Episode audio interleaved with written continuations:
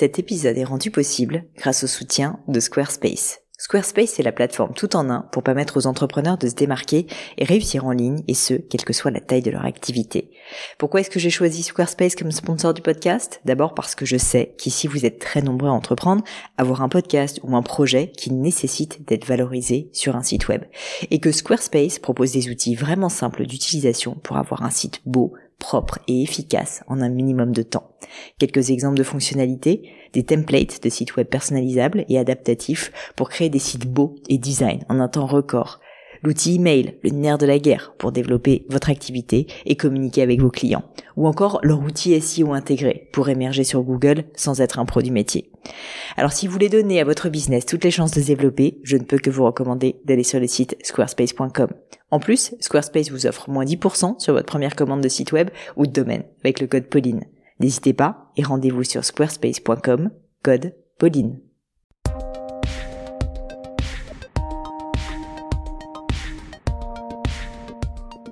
Mes chers gratinés, bonjour. Et oui, désormais, je vais commencer à innover un petit peu avec ces introductions et vous appeler avec des noms plus farfelus les uns que les autres. ici Pauline Legno et je suis ravie de vous accueillir dans un nouvel épisode du Gratin.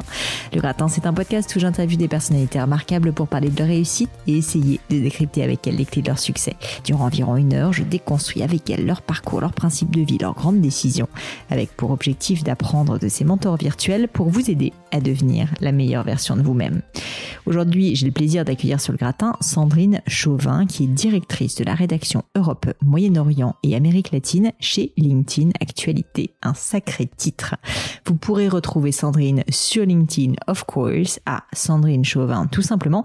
Et je vous invite d'ailleurs à lui faire un petit coucou et lui dire si cet épisode vous a été utile ou vous a plu. Je suis sûre que ça lui fera très plaisir. Je vous préviens, cet épisode est un petit peu particulier parce que nous avons à la fois beaucoup parlé du parcours de Sandrine, mais aussi de LinkedIn, un réseau social que j'apprécie beaucoup et qui est souvent, je trouve, mal connu. L'interview se déroule donc vraiment en deux parties, d'abord sur le parcours de Sandrine, puis avec plein de bons conseils pratiques de sa part sur l'utilisation de LinkedIn et notamment comment faire décoller sa communauté, quelles astuces pour avoir un réseau puissant, comment utiliser LinkedIn au mieux pour recruter, démarcher, se faire embaucher. Est-ce qu'il faut, la fameuse question, enfin répondue par Sandrine, est-ce qu'il faut donc accepter les invitations de tout le monde sur LinkedIn? Bref, des dizaines de conseils concrets sur un réseau social devenu extrêmement puissant au niveau du parcours de Sandrine, je pense que vous ne serez pas non plus déçus parce que Sandrine est vraiment le symbole même de l'intrapreneur. Quand elle arrive dans une nouvelle rédaction, attachez vos ceintures, messieurs, dames, parce que ça dépote.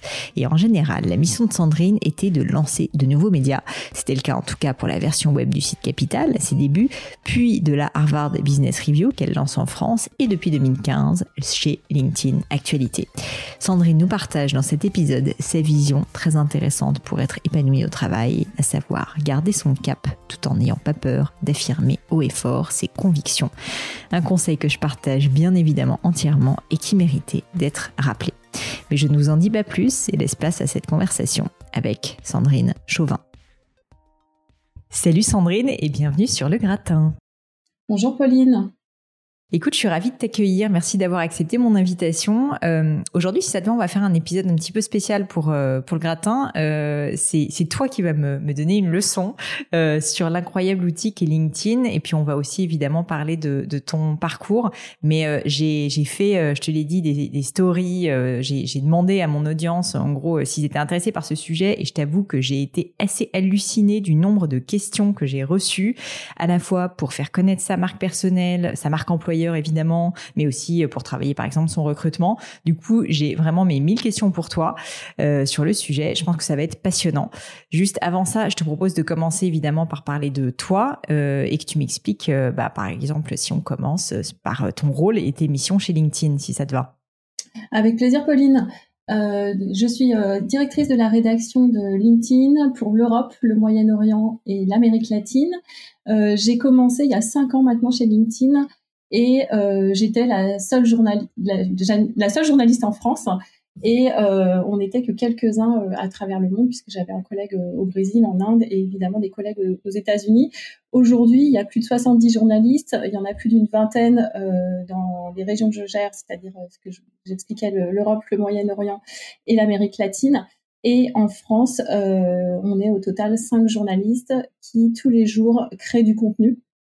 Donc on crée ce qu'on appelle un récap actu.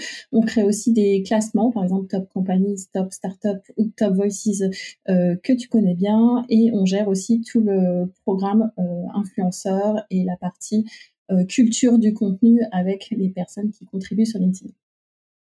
Trop bien, mais c'est hyper intéressant que tu dis ça parce que c'est vrai que je pense que beaucoup de gens ne voient pas LinkedIn comme euh, finalement euh, un lieu de, de, création de contenu. Ils le voient encore beaucoup avec entre guillemets la vieille image, tu vois, de LinkedIn, euh, LinkedIn le réseau où bah on démarche commercialement, le réseau où on va essayer de, de trouver un job, ce qui est le cas aussi. Mais maintenant c'est devenu quand même vraiment autre chose. moi je le vois évidemment parce que vous m'avez donné ce, statut influenceur, donc ça me permet d'avoir une certaine visibilité et je vois bien l'impact en fait euh, colossal en fait de certains de mes posts. Mais au-delà de ça, euh, il y a exactement ce que tu décris, c'est-à-dire énormément de contenu de votre part euh, sur bah, l'actualité, notamment pendant la période du Covid, c'était assez dingue.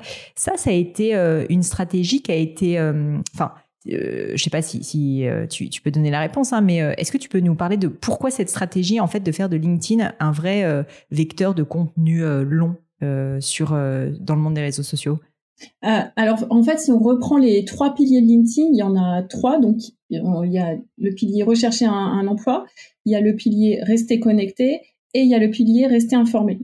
Euh, ces trois piliers sont dans les fondements de LinkedIn depuis le départ.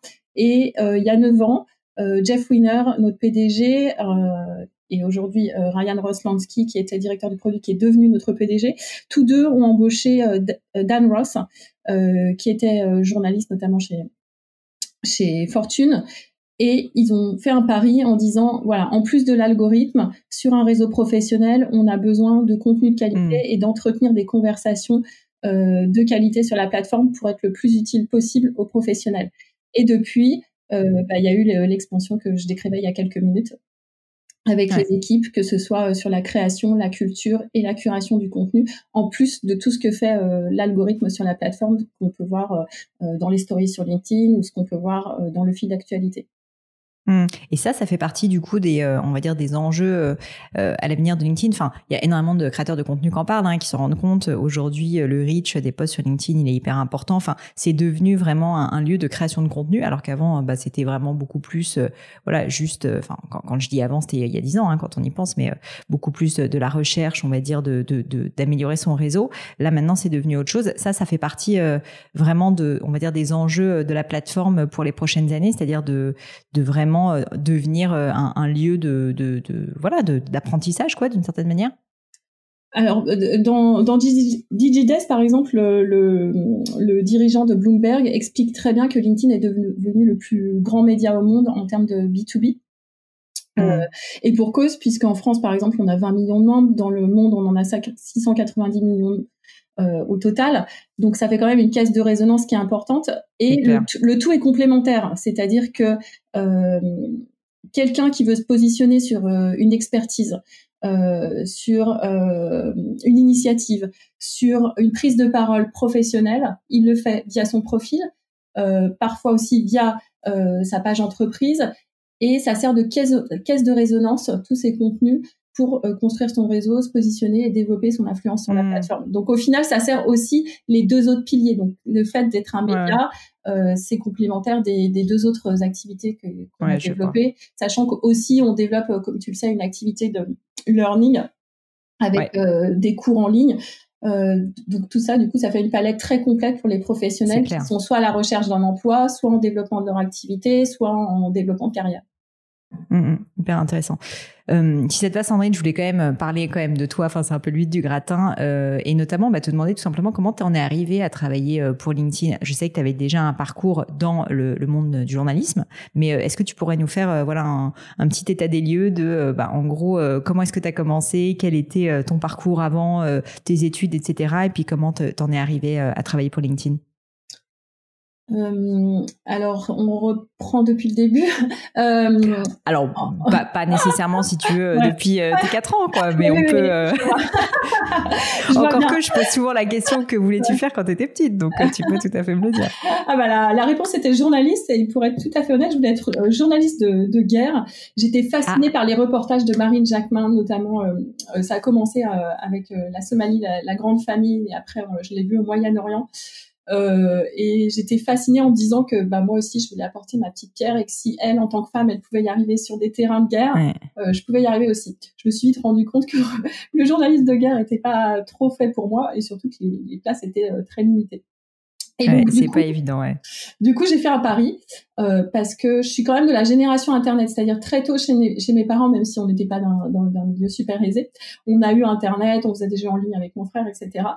Et euh, du coup, j'ai été convaincue très tôt que bah, il y avait aussi un retard dans les médias et j'en ai eu surtout la perception assez rapidement.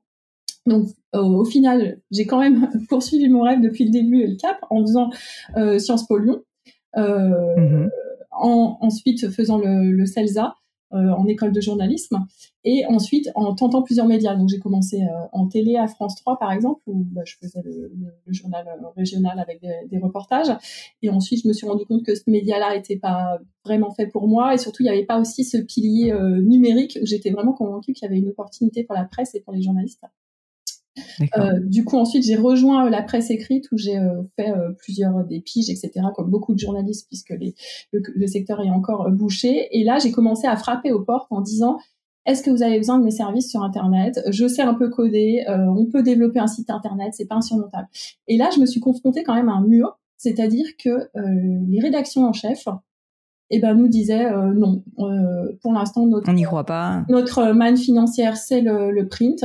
Euh, pourquoi hmm. aller investir sur Internet. Donc là, on était en, 2000, en 2002, donc juste après aussi. C'est euh, dingue, parce que c'est quand même. Euh, ouais, mais pas il y a si longtemps, quoi. Oui, mais si on remet dans le contexte, c'est juste après l'explosion de la bulle Internet. Hmm. Et ceux qui avaient investi, au final, ils se sont retrouvés à avoir investi beaucoup d'argent sans retour sur investissement puisque tout s'était effondré. Hmm. Mais malgré tout, il y a aussi, on commence à voir l'arrivée des smartphones, etc. donc personnellement, je pense qu'il y a une vraie opportunité. Et euh, du coup, je me retrouve à prendre des chemins de traverse, c'est souvent le cas, mais je garde mon cap toujours. Hein. Euh, et je, postule pour contribuer aussi de l'APEC sur la partie contenu, euh, où en fait ils embauchaient des journalistes pour faire du contenu sur le sur l'emploi, les demandeurs d'emploi, etc., pour nourrir leur leur job board et accompagner tous les gens qui recherchaient des emplois sur la plateforme. Euh, donc là, je mets le pied à l'étrier. Ensuite, je fais une pause avec mes enfants où là, je commence à me poser beaucoup de questions en me disant ouais, c'est quand même long, c'est quand même compliqué, etc. Mm. Euh, je me suis peut-être trompée de voie finalement. Euh, beaucoup de gens me disaient oh, aurais dû être prof, etc. Donc je commence à regarder, je fais un bilan de compétences et finalement, je me dis ouais, prof, je suis pas sûre que il y a eu de la, cette vocation aussi d'éducation pédagogique qui a aussi en, mm, mm, en, trame de fond sur le journalisme, mais je suis pas sûre que ce soit ce qui motive dans la vie parce que j'ai quand même un tempérament très entrepreneur. Mm. Bah, euh, je dois dire que pour aller euh, taper aux portes de toutes les rédactions en leur disant je vais lancer votre site internet, il faut quand même être assez entrepreneur dans l'âme, quoi. Bah, toutes les rédactions, je vais rester modeste, c'était au moins les rédactions avec les rédacteurs chefs que je connaissais, euh, mais mais voilà. Et du coup, je par chance, une amie qui travaille à l'AFP me dit, donc par le, par le réseau, me dit, écoute, il y a une annonce à Capital, ils cherchent sur le site, je sais que tu es passionné par ça, je sais que tu sais le faire, vas-y, postule. Et euh, finalement, euh, j'ai le poste et il s'agissait de développer euh, et créer la rubrique carrière avec une newsletter sur le site internet de Capital, le magazine, mhm. et de développer aussi une rubrique retraite avec une forte aussi dimension service. C'est-à-dire qu'on on fait de l'information, on produit des contenus, finalement c'est aussi en lien avec ce que je fais chez LinkedIn aujourd'hui. Et on ajoute des services en plus qui sont euh, recherche d'emploi, estimation de salaire, peu importe le service, ou calculateur de retraite par exemple, euh, ce qui était euh, un peu plus compliqué à mettre en place, j'en conviens. voilà, donc je fais ça pendant six ans et à cette occasion-là, mon côté entrepreneur fait que j'étais très dans la gestion de projet, développement de site, etc. donc en parallèle, en même temps que ce poste-là, chez Capital, j'ai l'opportunité de développer et de créer depuis zéro le site de la Harvard Business Review. Mmh. Donc ça c'est intéressant parce qu'on part d'une feuille blanche et on vous dit bah voilà il faut créer une, une édition locale de l'Harvard Business Review. donc intéressant. Quelques, quelques guidelines qui viennent des États-Unis pour que ça ressemble à l'image de marque de la Business Review et on développe et c'est un carton. Euh, ce qui était le Mais attends, juste je me permets de t'interrompre Sandrine parce que ce qui est assez fou finalement dans ces deux cas et du coup je comprends mieux aussi euh, pourquoi euh, c'est toi qui a qui a pris le flambeau au début chez LinkedIn. Mais mais mais en fait finalement on te donne des guidelines, mais tu as quand même une sacrée feuille blanche et tu es quand même vraiment dans une phase de, de, création, de développement d'un nouveau concept. C'est pas euh, du journalisme, on va dire, traditionnel du tout, où euh, normalement, euh, tu vois, bon, bah voilà, tu arrives dans une rédaction qui existe déjà, on te dit, voilà, on te guide quand même beaucoup. Là, là en fait, c'est merci de développer la, enfin, merci de créer le contenu, en fait, entièrement pour d'abord Capital et puis ensuite la Harvard Business Review. Donc, ma question, c'est dans ce genre de cas, quand tu arrives et qu'on te donne la feuille blanche, que ce soit pour Capital d'ailleurs ou pour la Harvard Business Review, ça ressemble à quoi finalement les premières étapes quand tu arrives dans ce genre de, de poste? Qu'est-ce que tu fais? Enfin, parce que tout, tout est à faire. J'imagine que tu pourrais partir dans tous les sens. Euh, quelle est, euh, quelle est pour toi le, le, la clé en fait et quelles ont été à quoi ont ressemblé les premières semaines, si je puis dire? Bah, ce que je dis souvent aux équipes avec lesquelles je travaille quand on prend un projet comme ça, finalement, c'est une start-up dans la grande entreprise. Donc on peut, comme tu le sais, on peut vite se disperser et se perdre en route, mais il mm. faut quand même euh, bah, avoir un cap un peu finalement, comme je t'expliquais quand on gère une carrière, se dire bah voilà, à quoi ça va servir. Donc, bah, on, met noir sur blanc, en gros, les grands objectifs qu'on a et quels sont les, euh, les leviers qu'on a qui sont actionnables assez rapidement et assez facilement pour faire que ça va croître vite. Euh, donc c'est le mmh principe de, de, base. Ensuite, bah, il faut s'allier avec des gens qui ont envie de rejoindre ce projet de startup et qui vont aussi accepter de fonctionner en mode startup parce que quand on fonctionne en mode startup, euh, bah, des fois ça veut aussi dire qu'on va faire euh, un peu de marketing, qu'on va faire du journalisme, qu'on va faire l'entrepreneur, qu'on va faire du développement, parfois qu'on on va faire même du code. Euh, oui, t'es pas dans un rôle euh, juste euh, entre guillemets un peu bah, je, basique n'est pas le bon mot, mais je veux dire en tout cas clair et défini de journaliste. Voilà, exactement. Donc on vient, les journalistes en tout cas qui ont travaillé avec moi, je leur dis bah voilà, vous êtes journaliste mais aussi chef de projet, voire responsable hmm. presque de votre business unit. Donc à vous de la développer. Euh, voilà, tout en s'assurant qu'on est tous euh, évidemment le même objectif. Et au final. Et ça, euh, juste, je me, je me, permets de t'interrompre à nouveau, Sandrine, je suis désolée, hein. mais juste, je trouve ça hyper intéressant. C'est, c'est, ça passe par quoi, par exemple, comme type d'action? Enfin, c'est quoi les trucs les plus fous que tu as pu faire ou que tes équipes ont pu faire qui, qui sont complètement hors du cadre d'un job de journaliste traditionnel? Euh, ça peut être, par exemple, quand je peux, je peux prendre l'exemple de LinkedIn. Quand je suis arrivée, on était euh, très proche de l'élection présidentielle en France. Mm. Et le principe sur LinkedIn, c'est quand même d'éviter euh, tous les euh, tous les sujets politiques. Voilà, mais je me dis quand même, il y a, y a un sujet. On, peu, peu après aussi la, la, crise financière, il y avait l'économie française à, à, reconstruire et tous les sujets sur l'entrepreneuriat, sur la French Tech, etc. C'était dans tous les programmes. Et je me dis, bah, si, si les professionnels ont pas cette information et peuvent pas anticiper ce qui va euh, arriver, euh, bah, on les aide pas. Euh, hmm. donc, du coup, j'ai contacté euh, sans, sans biais politique hein, tous les candidats qui avaient envie de ah faire des conversations. Et je leur dis, ben voilà, on commence, euh, commencer sur la plateforme pour informer, mais que sur la partie économique et euh, vraiment en annonçant les grandes mesures pour que bah, les gens aient cette information. Euh, voilà, ce qui nous a amené ensuite à faire des interviews avec le Premier ministre, avec le ministre de l'économie. Incroyable. Et aussi avec des dirigeants d'entreprises qui, du coup, ont, fait aussi des voilà, c'est dans, dans, dans ces mmh. Ouais, donc c'est limite du gros hacking, quoi, le truc. c'est ça. Top. Et du coup, euh, donc, euh, je t'ai complètement interrompu, mais tu vas, euh, donc, tu lances la Harvard Business Review en France. Et ça, tu l'as fait pendant combien de temps? Deux, trois ans, je crois, c'est ça? J'ai fait pendant deux ans. Ouais, deux, ans. Et ensuite, du coup, tu passes chez LinkedIn. Oui, alors c'est pas un hasard si je passe LinkedIn. en fait, finalement, on se rend compte dans une carrière qu'il y a, a jamais vraiment de hasard. Je, chez Capital et chez LinkedIn, je travaille avec la personne qui était mon équivalent qui s'appelle Isabelle Rougol, qui est journaliste, qui est aujourd'hui euh, basée à Londres, qui d'ailleurs vient de sortir un podcast euh, en anglais, euh, ah. euh, voilà, qui s'appelle Borderline. Et donc du coup, Mais très bien, je vais l'écouter. et donc du coup, elle, on, on, travaille ensemble parce qu'à l'époque, il y a sur LinkedIn ce qu'on appelle LinkedIn Todays. qui est une page qui agrège des contenus de la presse. Donc, elle agrégeait des contenus notamment de la Harvard Business Review et de la et de, de Capital. Donc du coup, euh, comme moi j'étais euh, dans mon esprit entrepreneur, euh, j'avais suggéré à la rédaction en chef de la Harvard Business Review et de Capital de dire bah voilà là il y a une opportunité, on est pile dans les mêmes sujets, dans la même audience, il faut qu'on mm. des fois un peu contre vent et marée j'avoue, mais malgré tout ça a marché.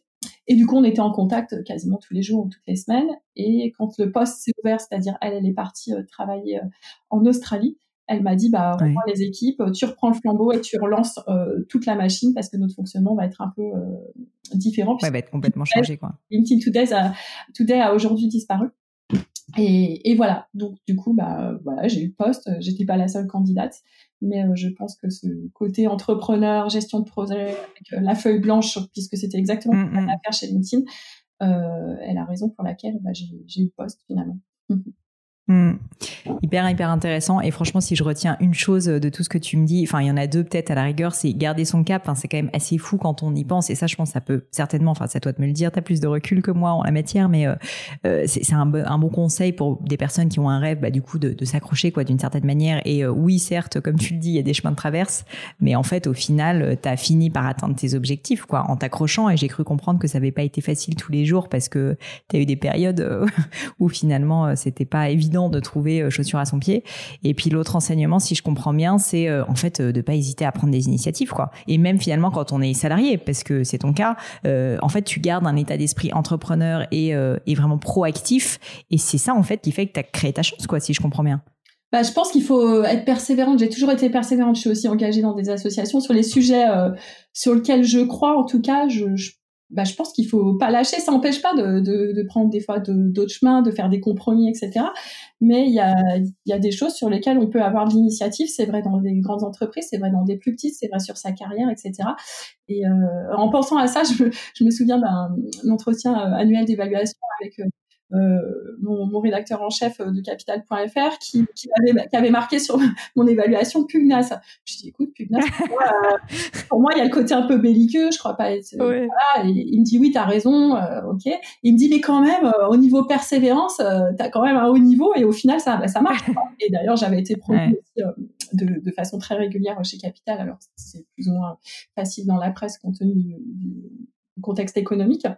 Euh, mais voilà, ce côté persévérant, je pense qu'il faut le, le, garder, croire, euh, croire en ses rêves, euh, aller jusqu'au bout. Souvent, les gens me disent, bah Sandrine, pourquoi t'as pas monté sa boîte? Je réponds souvent, bah, que j'ai pas eu d'idée qui me disait que j'allais euh, pouvoir euh, en faire pour gagner ma vie et engager aussi des gens avec moi qui, du coup croirait euh, au projet. Peut-être un jour. Euh, pour l'instant, j'ai pas eu. Euh, ouais. enfin, et puis en plus, tu vois, enfin, moi, je suis assez contre ce côté. tout le monde doit être entrepreneur et tout le monde doit créer sa boîte. Enfin, je veux dire, tu vois, tu peux et t'en es une très belle preuve, un très bel exemple. Tu peux tout à fait avoir une dynamique hyper entrepreneuriale dans des dans des entreprises de taille importante. Je veux dire, t'es pas obligé non plus de créer ta boîte, quoi. Je veux dire, c'est c'est pas c'est pas une nécessité. Je pense que c'est bien de, de montrer que en fait, on peut créer finalement sa propre route, son propre cheminement, même en travaillant euh, dans, dans, dans, le monde du salariat, tu vois. Donc, euh, je trouve ça plutôt au contraire hyper inspirant. Et si tu as besoin de piloter des choses euh, vraiment à 100%, si je peux dire ça comme ça, tu peux le faire aussi dans le cadre extra-professionnel en montant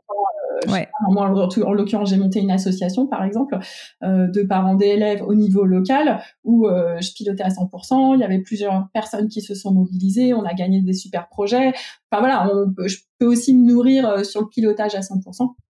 Euh, mm, mm. dans d'autres environnements et ça n'empêche pas aussi d'avoir une partie pilotage euh, effectivement dans des dans des entreprises en s'alliant avec les bonnes personnes en interne et dans le bon service. Il faut savoir que nous chez LinkedIn on est dans la cellule produit et recherche et développement. Donc notre mission c'est ça, c'est aussi toujours d'expérimenter et de, de, de repartir à, presque à chaque fois d'une feuille blanche pour créer, pour innover, etc. Donc on est dans l'innovation perpétuelle et je pense que ça me convient euh, au final très très bien. Ce que je savais pas euh, il y a, il y a peut-être 10, euh, 15 ans de ça, mais je trouve qu'en apprenant à se connaître, moi je sais que j'ai besoin de ça et puis quand je l'ai plus, en général je fais autre chose ou je pars le faire ailleurs, mais mm, mm. mais je pense que en tout cas moi j'ai besoin de ça. D'autres personnes, euh, ce sera pas le cas. Bien sûr. C'est normal, mais ce côté-là, entrepreneur, c'est assez fort.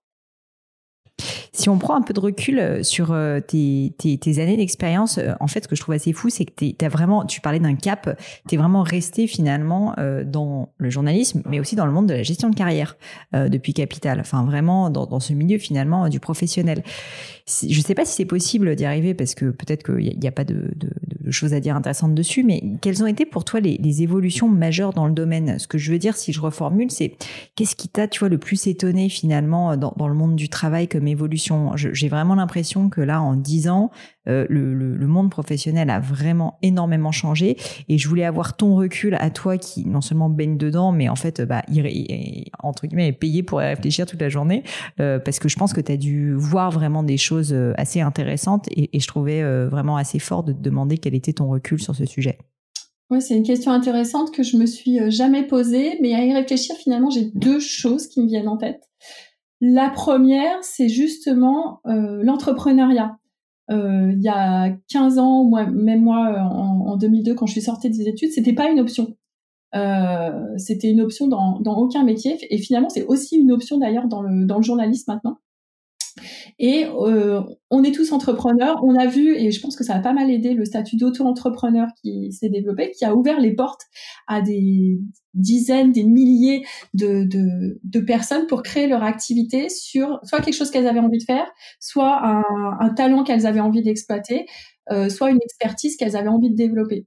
Et donc ça, ça a quand même développé un état d'esprit, que ce soit dans les salariés, dans les milieux entrepreneurs, mmh. dans les milieux euh, économiques et sur le marché du travail, assez France. Et euh, si je regarde au niveau européen ou voire même au niveau mondial, et peut-être avec la crise actuelle, ça va encore plus amplifier euh, ce côté freelance, entrepreneur, etc. Hmm. Il y a sûrement euh, quelque chose qui va être qui va se développer ici parce qu'au final, quand on est en freelance, ben, on peut travailler chez soi, on peut développer des, des projets, etc. Ce qui n'empêche pas de faire fructifier l'économie. donc, je pense que ça, ça c'est vraiment une lame de fond qui reste importante euh, et qui, qui, est assez euh, nouvelle si on regarde vraiment sur la durée. Et la deuxième, la deuxième, c'est vraiment bah, l'existence des, des, réseaux sociaux. En fait, aujourd'hui, pour positionner son exercice, son, expertise, son entreprise, etc., euh, et ben il, faut créer ce, ce, personal branding qui est, devenu, euh, qui est devenu essentiel. C'est vrai pour un demandeur d'emploi, c'est vrai pour un créateur d'entreprise, c'est vrai pour un expert euh, des plus pointus sur euh, euh la virologie ou le, le, le, code ou autre, pour se positionner en tant qu'expert, un, dans sa communauté, et deux, un peu plus large, au-delà de sa communauté. Et ça, c'est devenu clé. Euh, J'en parle souvent avec ma fille, euh, qui, avec qui elle avait une réflexion hier euh, euh en me disant, ah bah tiens, euh, finalement, je me rends compte que les que les, les followers c'est important et que développer cette image de marque c'est important, etc. Et je pense que ça sera encore plus vrai pour la, la génération, la génération actuelle et la future génération, c'est-à-dire ceux qui ont entre 15 et 25 ans aujourd'hui. Ouais, c'est hyper intéressant. C'est vrai quand on y pense, il y a même cinq ans, en fait, en réalité, tu, tu faisais partie d'une entreprise et euh, bah d'ailleurs LinkedIn a énormément contribué à ça. Hein, mais tu, tu, ton rôle, ton poste, euh, ton, tes pensées, finalement, ta réflexion dessus, c'était euh, l'apanage de quelques grands patrons à la rigueur qui eux pouvaient euh, de temps en temps être invités, tu vois, dans des médias de, de genre Le Monde et compagnie pour pour parler en fait de leurs opinions. Mais au final, le, la marque personnelle, c'était pas quelque chose qui existait. Et je suis assez d'accord avec toi. C'est assez fou de voir que même entre guillemets quelqu'un qui se lance sur le marché du travail. Et là-dessus, LinkedIn aussi un super exemple parce que quand tu vois le nombre de gens qui font des, des vidéos hyper créatives et tout pour trouver, tu vois, une alternance, un stage, etc. Bah en fait, c'est ça aussi euh, le, le, personal branding, quoi. Ça commence dès, dès, ton plus jeune âge et c'est quelque chose euh, qui, bah, qui s'accumule avec le temps et qui est, qui est hyper puissant. Donc, euh, je suis assez en phase avec ce que tu dis et, je pense en effet que, c'est le début, quoi. C'est pas vrai que dans les métiers créatifs, c'est vrai aussi mm. dans les métiers hyper pointus de l'analyse technique dans la finance, quoi. Ouais. ouais, je pense qu'il y, y, a vraiment ça qui, qui, qui, a changé, effectivement. Bah écoute, euh, Sandrine, tu me fais une super transition. Euh, je, peux ajouter, euh, quelque chose, Pauline. Vas-y, vas-y. Euh, tu parlais il y, a, il y a quelques secondes des, des dirigeants d'entreprise. En fait, eux aussi, ils ont réalisé que un, ils devaient incarner leur message. C'est encore plus vrai mm. aujourd'hui avec les entreprises à mission, puisqu'on a besoin de donner du sens aux salariés. Donc si le message il n'est pas incarné, bah, qu'il n'est incarné que par une marque, ça marche moins bien. Et surtout, euh, Michel-Édouard Leclerc, par exemple, le, dit très bien, et j'avais encore une conversation avec un, dirigeant d'une grande banque euh, hier, euh, qui m'expliquait que ces réseaux, et notamment LinkedIn, c'est l'opportunité pour eux aussi d'aller proximité avec les gens. C'est-à-dire que euh, ça peut être un salarié, ça peut être un client, ça peut être euh, des personnes euh, en, en, région à Paris, dans, voire dans d'autres pays, qui les contactent et leur posent des questions de, de façon directe. Et ça crée ce lien de proximité qui est, qui est très fort euh, pour être à, à l'écoute, mais pour ça, il faut aussi que les, les entreprises soient incarnées complètement. Enfin, moi, je le vois à ma petite échelle, si tu veux, même pour mon entreprise euh, Gemio ou pour le podcast, j'ai tellement de gens qui me contactent maintenant sur les réseaux sociaux, que ce soit LinkedIn, Insta, euh, euh, un peu Twitter aussi, que, que finalement, en, en, message privé parfois ou, ou, même en commentaire, qui me font des feedbacks en fait. Et c'est hyper intéressant, c'est hyper précieux, ou qui me donnent leurs problématiques, leurs enjeux du moment, etc. Donc en fait, je trouve que ça permet vraiment d'avoir une vue, si tu veux, très terrain.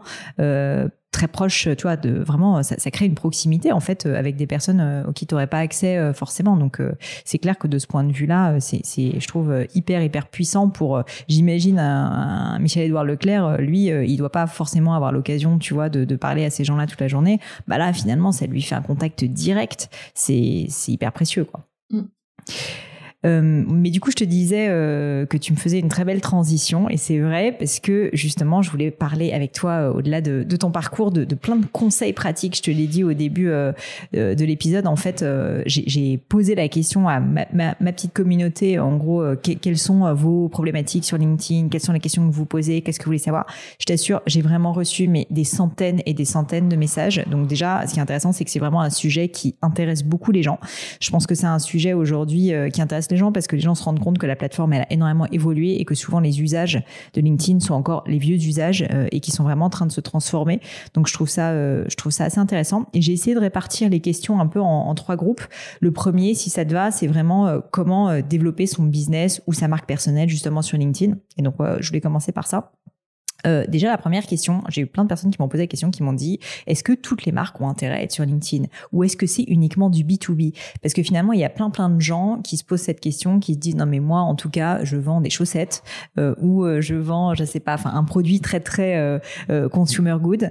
est-ce que ça a un intérêt ou pas que j'ai une présence sur LinkedIn, soit à titre personnel d'ailleurs, soit à titre, soit à titre d'entreprise? Donc, je voulais bien avoir ton, ton point de vue sur cette question vu l'ampleur du réseau et de ce que je vois, je pense que LinkedIn dépasse largement le B2B. Évidemment, le, le, B2B reste important, il restera aussi un pilier, mais euh, tout ce qu'on voit se développer en B2C, ça, ça fonctionne.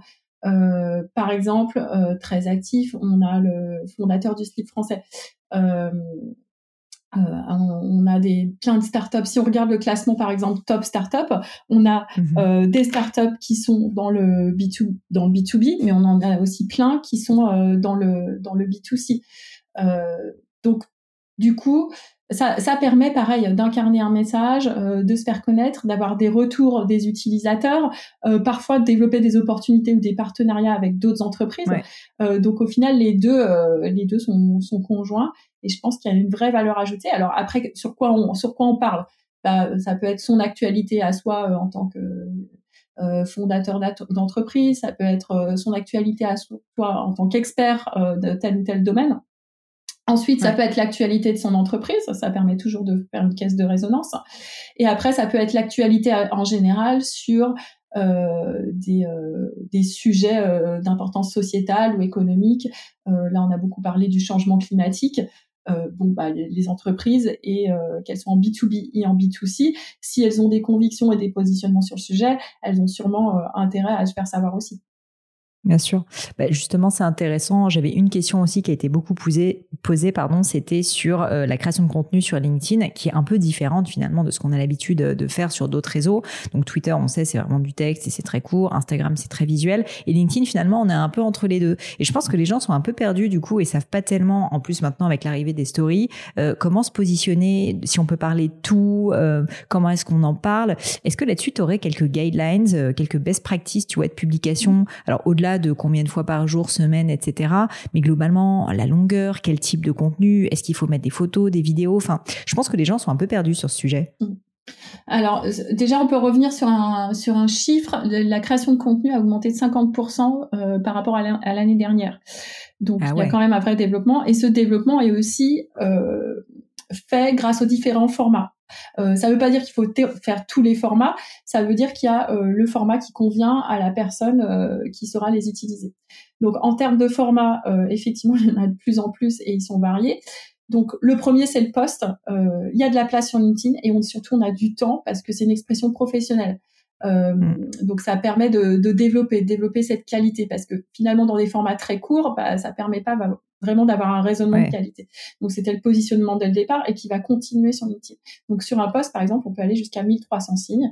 On a largement le temps de s'exprimer. On peut mettre aussi un lien vers un article ou autre euh, qui permet de, de développer le fond. Il y a le format article c'est illimité. On peut faire un article long. Alors après, en tant que journaliste, je recommande quand même de rester euh, dans les 2000, euh, 3000 signes, sinon on s'y perd un peu. évidemment, prévoir un titre, prévoir un angle, etc. Euh, et une photo pour que ça reste attrayant. Mais il y a quand même la place de se développer. Donc sur des sujets qui méritent une réflexion plus approfondie avec un plan bien développé, le format article convient très bien. sur des sujets plus décalés, tu parlais du lancement des, stories. Euh, on a lancé les stories il y a, quelques, jours. Euh, c'est un format plus court, euh, moins de 20 secondes, qui permet de montrer un peu les coulisses euh, pour les journalistes, ça peut être le coulisses d'un reportage. Pour une start-up, mmh. chez Génio, par exemple, montrer les coulisses de la fabrication des bijoux, c'est une vraie mmh. opportunité de le faire via les stories. Euh, Merci, euh, je, tu me donnes des idées. euh, pour, euh, pour justement avoir ce, ce, lien de proximité. Là, on, célèbre beaucoup les retrouvailles au bureau. par exemple, moi, j'ai partagé une stories où on a fait un déjeuner avec avec mes collègues parce qu'on était contents de se retrouver. Ça permet de partager un petit peu ces moments off de convivialité aussi dans l'entreprise et lui donner un côté un peu plus, euh, un peu plus humain. Euh, mais on reste quand même sur quelque chose de très professionnel, n'est-ce pas? Euh, Parce que là aussi, bon, du coup, je, je, je suis désolée, mais je, je, rebondis sur les stories qui sont un, sujet sur lequel j'ai reçu aussi plein de questions. Euh, je pense que les gens, du coup, se disent, mais est-ce que je dois aller comme sur Instagram pour quand même le, le, citer, parce que sur des, des, des, versants presque perso de ma vie, ou est-ce que je reste quand même sur LinkedIn, sur du professionnel, parce que c'est ça le média? Je pense qu'il faut rester sur un versant professionnel, donc plus les coulisses de l'entreprise, ou alors un angle euh, développement de carrière ou professionnel. Par exemple, euh, comment je déconnecte euh, pendant les vacances avec le bouquin que je suis en train de lire, mmh. quoi. par exemple, des conseils. Ça, ça, peut, ça peut être ça. Et, en fait, faut jamais oublier quand même que, tout ce qui est fait via un profil LinkedIn est fait via justement un profil LinkedIn, donc votre expérience professionnelle, etc. Et que tout votre réseau euh, professionnel euh, peut le voir. Euh, donc indirectement, ça invite quand même à rester sur euh, des thématiques professionnelles. Et puis, réfléchir aussi, on parlait de garder son cap tout, à l'heure. Là, c'est pareil. Quel est son objectif? Garder toujours son objectif hmm. en tête. Si son objectif, c'est de faire connaître euh, son expertise, son entreprise, euh, le projet sur lequel je travaille, bah, faut toujours avoir ça en tête quand on poste un article, une stories, une vidéo live, etc. pour toujours servir cet objectif dans un cadre professionnel. Ouais, du coup, pardon, je t'avais interrompu sur euh, le, les formats. Donc, tu me disais, il y a le post évidemment, l'article qui est euh, quelque chose de plus long, la stories qui est à l'inverse, à l'extrême inverse, quelque chose de très court, moins de 20 secondes. Et il y avait d'autres choses, du coup? Eh ben, il y a le, il y en a deux autres.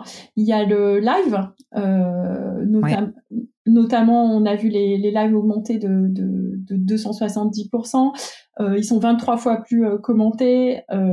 donc, du coup, euh, ça permet de créer cette euh, cette euh, relation de proximité avec avec son audience parce que les gens peuvent interagir directement avec euh, soit la personne interviewée soit avec vous. Mm. On a une infirmière par exemple qui est spécialiste de la télémédecine qui s'appelle Leila Amdouni qui régulièrement fait des lives sur les questions de médecine, les questions de santé, etc. Et elle a sa communauté avec qui elle interagit en direct sur cette mm. conversation. Tout le monde n'a pas accès au live, c'est de façon euh, voulue. Donc euh, il y a un formulaire en ligne euh, sur lequel il faut candidater pour y avoir accès. Et il y a une autre fonctionnalité qui est aussi, il faut faire une candidature sur Internet pour pouvoir y avoir accès, c'est le format newsletter. Donc le format newsletter, c'est exactement le même que le format article. La seule différence finalement, et d'ailleurs c'est via le, même outil sur LinkedIn, c'est que euh, ça crée une base d'abonnés et qu'à chaque fois vous publierez une newsletter qui s'appelle euh, X ou Y, vous allez lui donner un nom euh, sur idéalement toujours la même thématique. vous allez créer une base d'abonnés et cette base d'abonnés, à chaque fois que vous allez publier, elle va recevoir une notification et un email. Donc ça permet comme mmh. ça de créer une base de lecteurs fidèles dans sa communauté professionnelle hyper euh, hyper intéressant. Euh, et du coup donc j'ai bien compris tes conseils euh, notamment le fait de rester quand même vraiment sur un versant pro quand on, interagit sur LinkedIn. Mais au-delà de ça j'ai eu pas mal de questions sur cette fameuse question de la marque personnelle dont on parlait tout à l'heure. Pour toi en fait c'est quoi les quelques voilà les quelques conseils que tu peux donner sur la création d'une marque personnelle? Alors c'est plus large que dans LinkedIn hein, uniquement mais est-ce que déjà ça passe par euh, le fait de se créer euh, un bon profil? Est-ce que ça passe par ce que tu disais tout à l'heure, garder son cap, c'est-à-dire avoir une ligne directrice qui est claire? Parce que je pense qu'il y a beaucoup de gens qui disent, OK, je veux une marque personnelle, mais finalement, qui n'ont pas vraiment réfléchi à la plateforme de marque personnelle, c'est-à-dire qu'ils savent pas exactement euh, ce sur quoi ils veulent communiquer. Donc, quels seraient peut-être quelques conseils que tu peux donner pour les personnes qui se disent, OK, je pense que c'est important d'avoir une marque personnelle. Du coup, concrètement, qu'est-ce que ça signifie? Ça passe par quoi? Comme tu le dis, je pense qu'évidemment, ça commence par avoir un, profil euh, bien fait, c'est-à-dire avec une photo, un titre de profil, euh, des expériences professionnelles listées avec le lien vers les pages entreprises, éventuellement un hmm. descriptif, un petit résumé au début de ce qu'on peut faire. En haut de son profil aussi, tout ce qu'on partage, qu'on veut mettre en valeur, que ce soit euh, les articles notamment ou les newsletters ou autres, on peut les mettre en avant tout en haut de son profil. Donc ça, c'est intéressant. Euh, on peut suivre aussi un certain nombre de personnes pour donner euh, donner une, image un peu de ce qu'on a envie de, de, renvoyer. Et on peut même euh, d'ailleurs ajouter ces expériences extra, professionnelles par exemple dans le milieu associatif.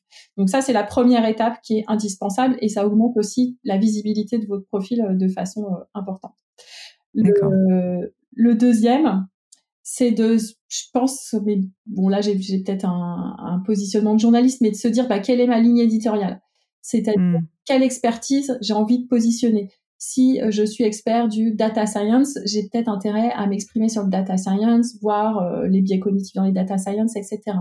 Euh, moi, par exemple, je suis pas mal positionnée sur les sujets des, des femmes, notamment les femmes dans la tech. Bah, c'est un sujet sur lequel euh, je m'exprime souvent au-delà de ce que je peux faire euh, sur l'actualité et tout ce qu'on peut faire euh, sur le euh, J'avais d'ailleurs lancé une newsletter qui s'appelait par exemple Les Inspirantes. je pense que c'est pour lister, il n'y a pas forcément un sujet puisque évidemment on, est rarement sur un seul sujet ou un seul domaine d'expertise, mais lister comme ça trois sujets sur lesquels on a envie de hmm. positionner, le cœur de sujet, le sujet connexe et le sujet qui est juste une passion qu'on a envie de développer dans un cadre professionnel. Tu aurais quelques exemples de personnes que tu trouves euh, particulièrement euh, fortes euh, sur LinkedIn, justement, pour cultiver leur marque personnelle? Bah, je parlais, je parlais de notre infirmière qui est au centre hospitalier d'Auxerre. C'est intéressant parce que on pourrait se dire que c'est quelque chose qui est réservé aux dirigeants, aux chefs d'entreprise, aux startups. Pas du tout. en fait, elle, son cap et sa ligne éditoriale, c'est la télémédecine. Elle est convaincue que ça va permettre bah, de résoudre euh, une partie du problème qui est important en France, qui est le désert médical. Et à juste titre, puisqu'on a vu pendant la crise du Covid-19 d'ailleurs que c'est quelque chose qui était de plus en plus euh, utilisé. Et donc elle a pris position sur ces sujets-là. Au final, ça lui a permis de développer tout un réseau dans les télémédecines, à tel point qu'aujourd'hui, elle s'est mise à mi-temps donc elle fait la moitié ah du conseil en télémédecine et euh, le deuxième où elle reste infirmière aux urgences du centre hospitalier pour lequel elle travaille. C'est assez intéressant. Elle est même en contact d'ailleurs avec les personnes du ministère pour échanger sur ce sujet-là. Donc ça prouve que c'est accessible à tout le monde euh, si on a euh, une expertise qui nous permet de se positionner voilà, je pense que ça, à, ta, question. Et... Si, si, complètement, complètement. Mais en plus, je te remercie d'avoir choisi un exemple qui soit pas, entre guillemets, euh, facile et typique euh, de, de, plus, bah, typiquement, un Michel-Édouard Leclerc ou ce genre de personnes. Donc, euh, merci beaucoup pour ce, ce petit conseil. L'autre pôle de questions que j'ai eu, au-delà de, on va dire, la création, la, la, création de contenu, de posts et puis de communauté, c'était vraiment tout un pan sur la partie beaucoup plus commerciale, de démarchage commercial. alors, je sais pas si c'est ton domaine d'expertise, mais je trouvais que c'était intéressant parce qu'il y a vraiment beaucoup de gens encore autour de, de, moi qui se posent des questions sur la création du réseau sur LinkedIn. je sais pas s'il y a de réponse claire, mais est-ce que, premièrement, déjà, il faut accepter toutes les demandes de contact sur LinkedIn? Comment, en fait, réussir, si tu veux, à, se créer un réseau efficace sur LinkedIn? Euh, quels sont peut-être tes conseils et au contraire les erreurs à ne pas commettre? Parce que bah, on le voit bien, on peut avoir énormément de demandes de contact, moi c'est le cas. Et même moi je t'avoue que je sais pas tellement si je dois dire oui, si je dois dire non, j'ai plutôt pris le parti maintenant de dire oui si effectivement j'ai travaillé avec ces personnes-là, mais je trouve que c'est pas très très simple et en fait comment en fait cultiver son réseau mais sans tomber non plus, tu vois, dans euh, l'extrême inverse qui est que bah tu dis oui à tout et puis finalement euh, ça devient un peu un melting pot qui a pas énormément de sens. Je pense qu'il y a une erreur de ce que je vois et des retours euh, que j'ai des membres et qui sont nombreux, c'est que euh, ils sont beaucoup à confondre quantité et qualité. Euh, donc, notamment au-delà de 50 000 contacts, de toute façon, on est bloqué sur LinkedIn et de façon très volontaire, puisque la politique de LinkedIn, que ce soit, on, l'a vu sur les sur les contenus, que ce soit sur les échanges, sur les conversations, ça a toujours été la qualité dans le cadre professionnel.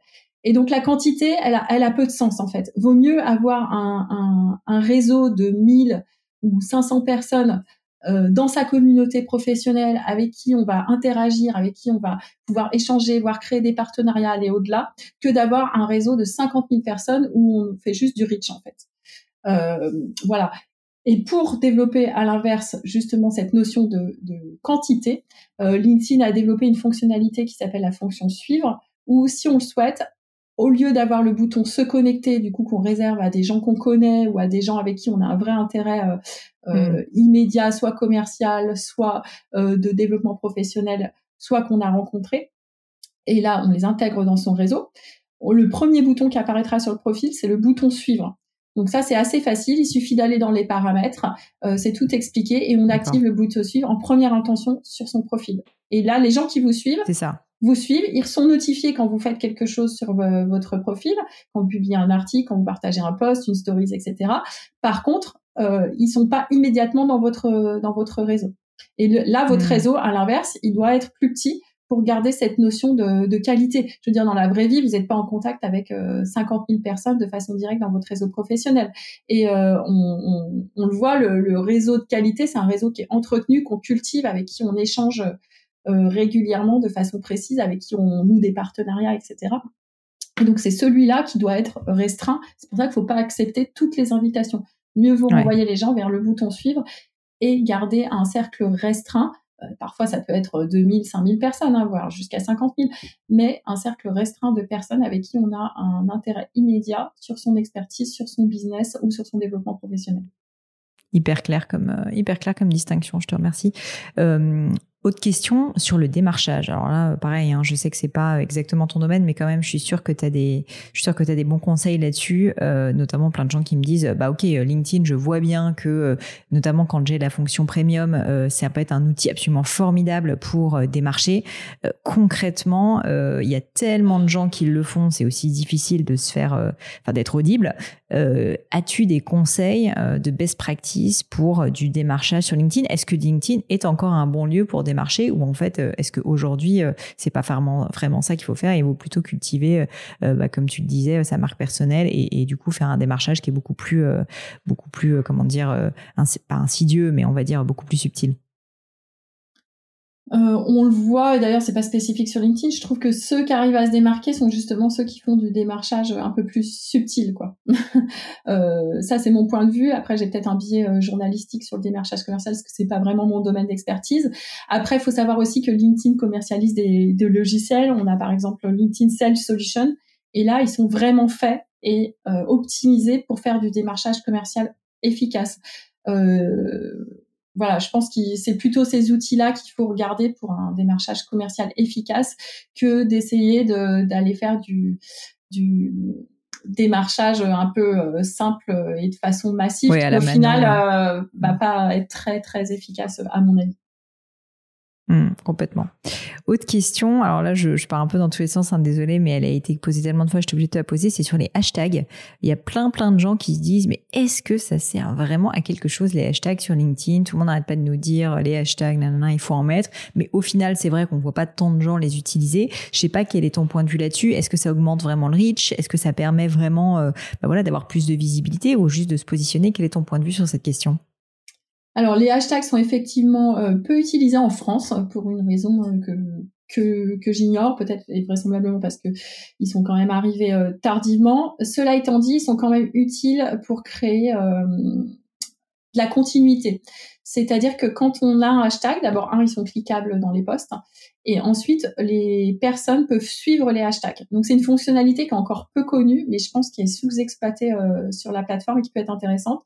Si je prends un exemple concret, durant la crise du coronavirus, euh, la rédaction de LinkedIn Actualité a lancé euh, le hashtag tous solidaires où en fait on recensait toutes les initiatives solidaires euh, créées par des, des, grandes, des petites entreprises, des entrepreneurs ou des initiatives individuelles de personnes qui se sont lancées dans la confection de masques ou des, des entreprises qui se sont regroupées pour produire euh, du gel hydroalcoolique, par exemple.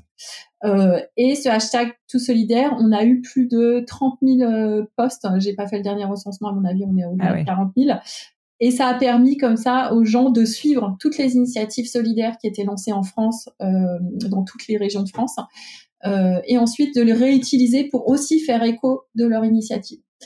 Voilà, c'est pour dire que pour l'instant c'est un outil qui est sous-exploité, mais dont je recommande quand même euh, l'utilisation parce que s'ils mm-hmm. sont bien utilisés et de façon récurrente, ça permet de positionner un sujet hyper clair. Euh, le dernier point de question que je voulais te poser sur LinkedIn, c'était euh, notamment sur les questions de évidemment euh, recrutement ou ou de recherche d'emploi. Donc vous êtes hyper hyper bien sûr bien positionné là-dessus. Je voulais te demander au-delà donc du fait d'avoir un bon profil comme tu le disais tout à l'heure, qu'est-ce que tu aurais comme recommandation pour par exemple quand on est en recherche d'emploi, bien utiliser cette fameuse section recherche d'emploi? là aussi plein de questions sur ce sujet, des gens qui se disent bah en fait c'est absolument clé non seulement que je sois présent sur LinkedIn quand je cherche un job, mais en plus euh, que, que voilà, j'utilise cette section et finalement j'ai l'impression qu'il y en a qui sont un, petit peu perdus. Donc, euh, je sais pas si tu pourrais donner quelques conseils sur ce sujet. Alors effectivement, il y a la fonction euh, recherche d'emploi sur LinkedIn. Je pense que le, le premier, c'est ben, de se créer des alertes parce que ça va permettre de recevoir dans sa boîte email euh, les alertes qui sont en lien avec sa recherche dans tel métier, tel secteur et euh, telle euh, et telle région. Euh, et ça marche très très bien. Euh, moi, je la teste régulièrement et je reçois euh, des offres toutes les semaines. On peut définir la temporalité de réception des offres aussi. donc voilà, j'espère que mon boss m'entend pas. mais c'est pour, tester, pour tester. Mais, mais j'utilise les outils et je pense que en interne, en tout cas, c'est intéressant d'utiliser les outils parce qu'on se rend compte aussi de comment ils fonctionnent et aussi ce qui marche pas et qu'on a besoin de, de résoudre. Euh, donc ça c'est la c'est la première fonction. Et après, je pense qu'il faut pas hésiter à utiliser son outil de networking et de faire savoir qu'on recherche un emploi. Mmh. Euh, on a lancé une fonctionnalité qui est en train d'être déployée en, en, France qui s'appelle Open to Work. Euh, bah, dans nos cultures euh, européennes, euh, c'est pas très commun de faire savoir qu'on recherche un emploi activement, ouais. mais euh, et on peut d'ailleurs aussi le signaler euh, sur son profil. Euh, je pense que c'est une fonctionnalité qui est intéressante euh, pour faire connaître, euh, pareil, le fait qu'on est en recherche et sur quelle opportunité on peut se positionner via son réseau. Et ensuite, le dernier conseil, c'est d'utiliser évidemment l'effet de levier de réseau en envoyant des emails aux personnes qu'on a envie de contacter, en faisant une recherche sur les personnes qui sont clés dans notre secteur ou les entreprises qu'on a envie de cibler. Euh, une bonne technique, notamment quand on est en recherche d'emploi, c'est de suivre les pages entreprises qu'on cible parce que souvent elles partagent les offres d'emploi qu'elles qu'elles publient. Elles partagent aussi des informations et c'est clé de connaître ces informations euh, pour euh, quand on va en entretien.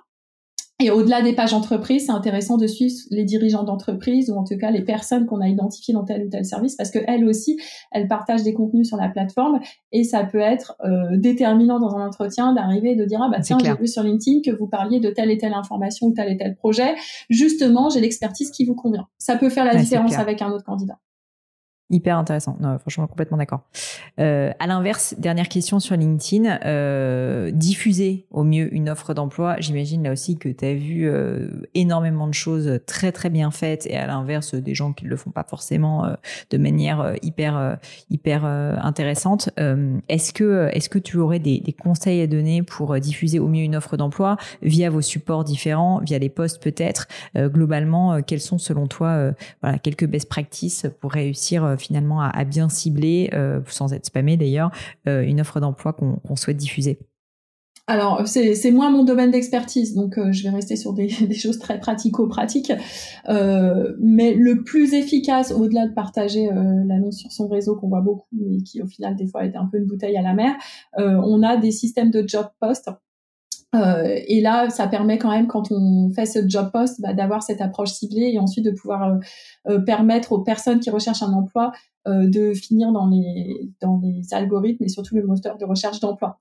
Donc, mon conseil, ça serait d'utiliser ces outils-là pour être sûr et qui sont faits pour ça, pour être sûr que la recherche d'emploi est efficace, ou en tout cas la recherche de l'offre de, de poste plutôt est efficace.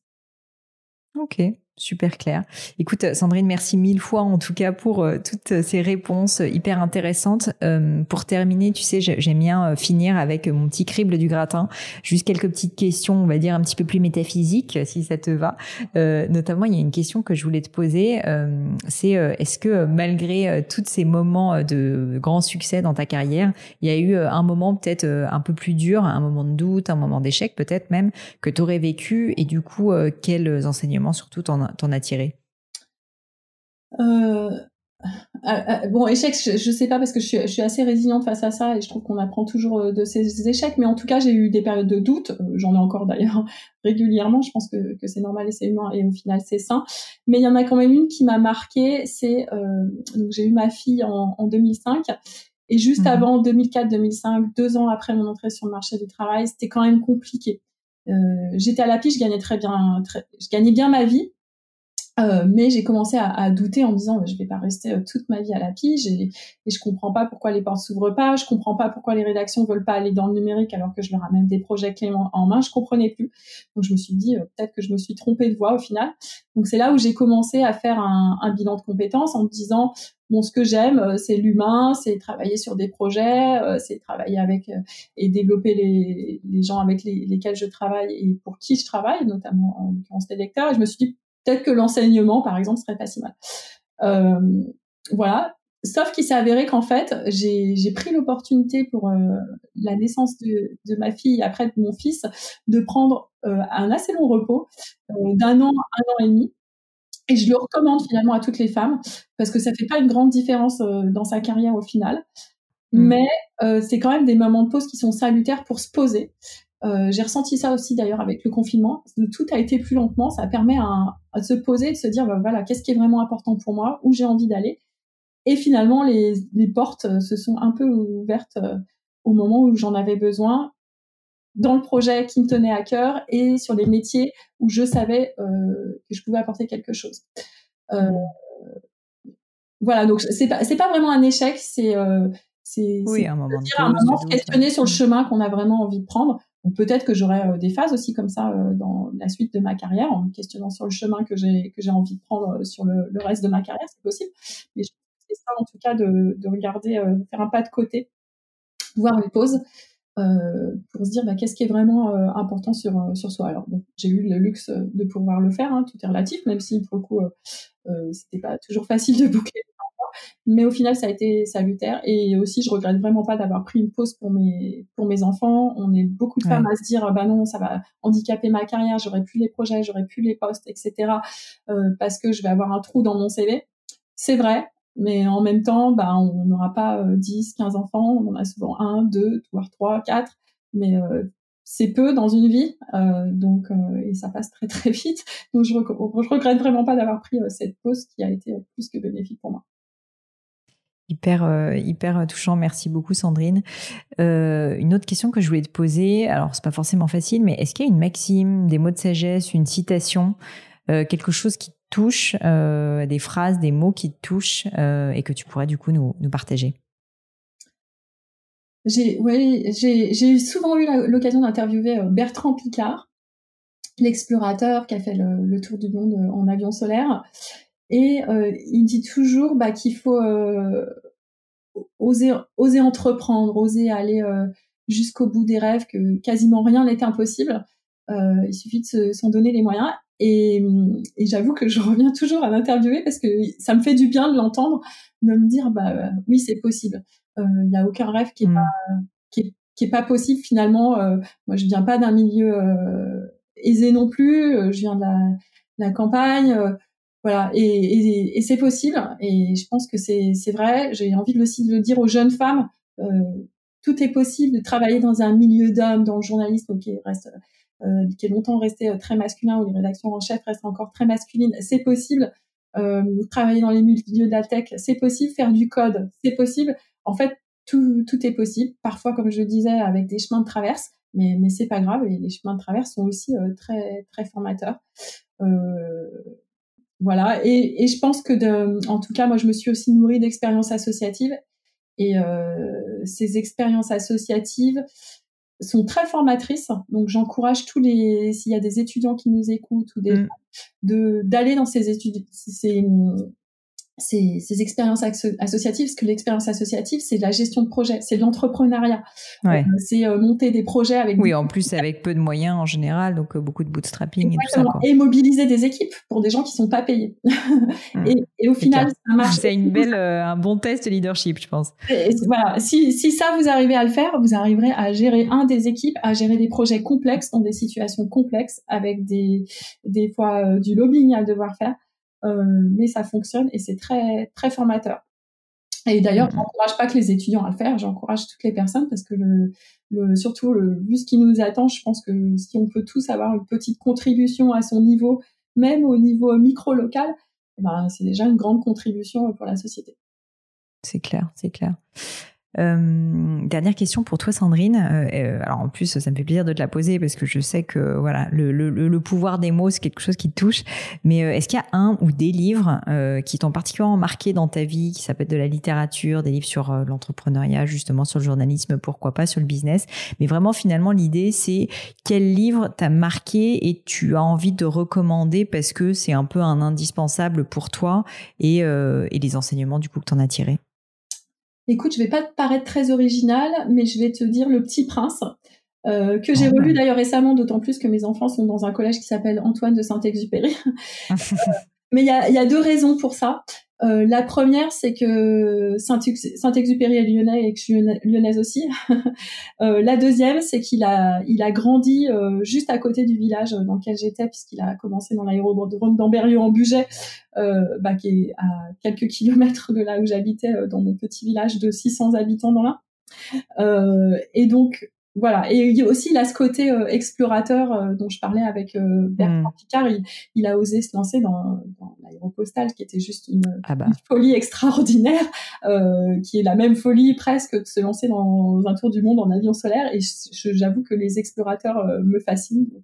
Donc, j'ai peut-être loupé ma carrière d'exploratrice, je ne sais pas. Ah voilà. Mais c'est vrai, je suis fascinée aussi par des femmes comme Stéphanie Giquel qui, qui affrontent le Grand Nord. Enfin voilà, c'est mm, mm. extraordinaire et j'adore interviewer toutes ces personnes-là parce que parce qu'elles m'inspirent, elles me font du bien. voilà, je, je peut-être pas l'expliquer sur le fond, mais en tout cas, voilà. Et donc ce livre, je l'ai relu, je l'ai relu avec mes enfants que j'ai incité euh, à lire. Finalement, c'est un conte pour enfants. J'aime bien l'universalité. Ça fonctionne dans toutes les langues, ça fonctionne euh, dans tous les pays. Il invite à retrouver euh, l'enfant qu'on a en soi. On parlait du côté entrepreneur, mais finalement, tous les enfants sont entrepreneurs parce qu'ils ont des rêves, parce qu'ils ont envie de les réaliser, parce qu'ils vont prendre un bout de ficelle et créer, j'en sais rien, un arc, une voiture avec peu de choses. Euh, et qui, en général, ils lâchent pas, ils le font, euh, ils le font euh, jusqu'au bout. parfois au grand dam des parents, j'avoue, mais quand même. voilà. Et puis il y a un message aussi dans le dans le Petit Prince, si on le relit avec les yeux d'aujourd'hui, ce qui n'était pas un sujet à l'époque, mais bah, il rentre de sa planète, il va essayer de, cultiver cette fleur, cette rose, etc. Et je trouve que ça fait bien écho aussi avec tous les enjeux de, développement durable dont on parle aujourd'hui, euh, ben, on a une rose, on a une planète et elle est précieuse si on veut continuer à pouvoir euh, euh, bah, cultiver tous nos rêves d'enfants et tous nos projets entrepreneuriaux. Sinon, malheureusement, ça deviendra très compliqué. Bah, tu vois, tu, tu, me donnes envie de le relire, Sandrine. Donc, euh, je te remercie pour ce partage. Et en fait, pour tout dire, peut-être c'est pas original, mais c'est un livre qu'on m'avait jamais cité. Pourtant, euh, j'ai déjà fait maintenant une centaine d'interviews pour le gratin. Donc, tu vois, en fait, euh, les grands classiques, ça marche, ça marche toujours. je te remercie mille fois pour ton temps. Je te remercie pour tous ces conseils très précieux. si on veut te retrouver, Sandrine, j'imagine que ça se passe avant tout sur LinkedIn. Mm. Où est-ce qu'on peut essayer de, de, te suivre ou de te contacter? Alors le plus simple évidemment c'est sur LinkedIn puisque je passe euh, le plus clair de mon temps. Euh, voilà, puis vous y retrouverez aussi tous les contenus, les contenus des journalistes de la rédaction euh, LinkedIn Actualité qui partent tous les jours que vous recevez en notification, les posts via la page at LinkedIn Actualité. Je vous encourage à, la suivre, c'est très riche et vous verrez que les conversations sont très denses et ça peut aussi aider les personnes sur tous les sujets qu'on a évoqués avant pour mieux cibler leur approche de LinkedIn. Euh, et aussi parce qu'on est souvent en amont de toutes les innovations euh, produits qui, qui, arrivent. Donc, si vous nous voyez utiliser euh, des outils, par exemple les sondages, ça veut dire que vous allez y avoir accès dans très peu de hmm. temps, ou que vous y avez déjà accès, que c'est des, des, outils à développer dans votre utilisation quotidienne. Et évidemment, je suis aussi présente sur Twitter, @sandchauvin. Eh ben, écoute, je mettrai tout ça dans, dans les notes de l'épisode. Merci mille fois, Sandrine. Et puis, je te souhaite une très belle journée. Et puis, à bientôt. Merci à toi, Pauline. Et puis on se retrouve avec plein de rêves du coup à réaliser. Carrément. Et voilà, fini pour aujourd'hui. J'espère que l'épisode vous a plu. Merci d'avoir passé tout ce temps avec moi. Et quelques petites choses avant de vous quitter. D'abord, si vous cherchez les notes de l'épisode avec toutes les références, bah, c'est simple, allez directement sur le blog du podcast. Donc c'est www.le-du6gratin.fr. Vous trouverez normalement toutes les infos dessus. Aussi, si vous souhaitez me contacter pour me poser d'autres questions, que je mettrai d'ailleurs peut-être un jour sur le podcast, ou me proposer de nouveaux invités, ou juste me faire un feedback, me proposer un livre, peu importe à la rigueur, et bien surtout, n'hésitez pas à le faire. J'aime bien répondre d'être assez active sur les réseaux sociaux et en particulier sur LinkedIn et sur Instagram qui sont mes deux réseaux sociaux de prédilection. Donc sous le pseudo Pauline Legno, tout attaché, c'est très simple. Dernière chose, un truc qui compte énormément pour moi, et je sais que c'est pénible à faire, mais vraiment ça compte, c'est si vous me laissez une note 5 étoiles, ou que vous parlez du podcast autour de vous, ou que vous mettez un avis. Et la note 5 étoiles, c'est en particulier sur Apple Podcast, sur iTunes. Pourquoi? Bah, Parce que c'est là qu'il y a le plus d'écoute, et avoir des notes, en fait, permet de donner plus de visibilité au podcast. Donc vraiment, vraiment, n'hésitez pas. Et si on est si nombreux aujourd'hui à écouter le gratin, euh, à faire partie de cette communauté, bah, c'est grâce à vous, et justement à toutes ces c'est plus de 3000, 4000 personnes qui ont à chaque fois pris le temps de mettre des notes. Donc ça m'aide beaucoup et merci à eux. Comme à chaque fois, vraiment un grand, grand merci de m'avoir écouté jusqu'ici. J'espère que l'épisode vous a plu et je vous dis à très bientôt.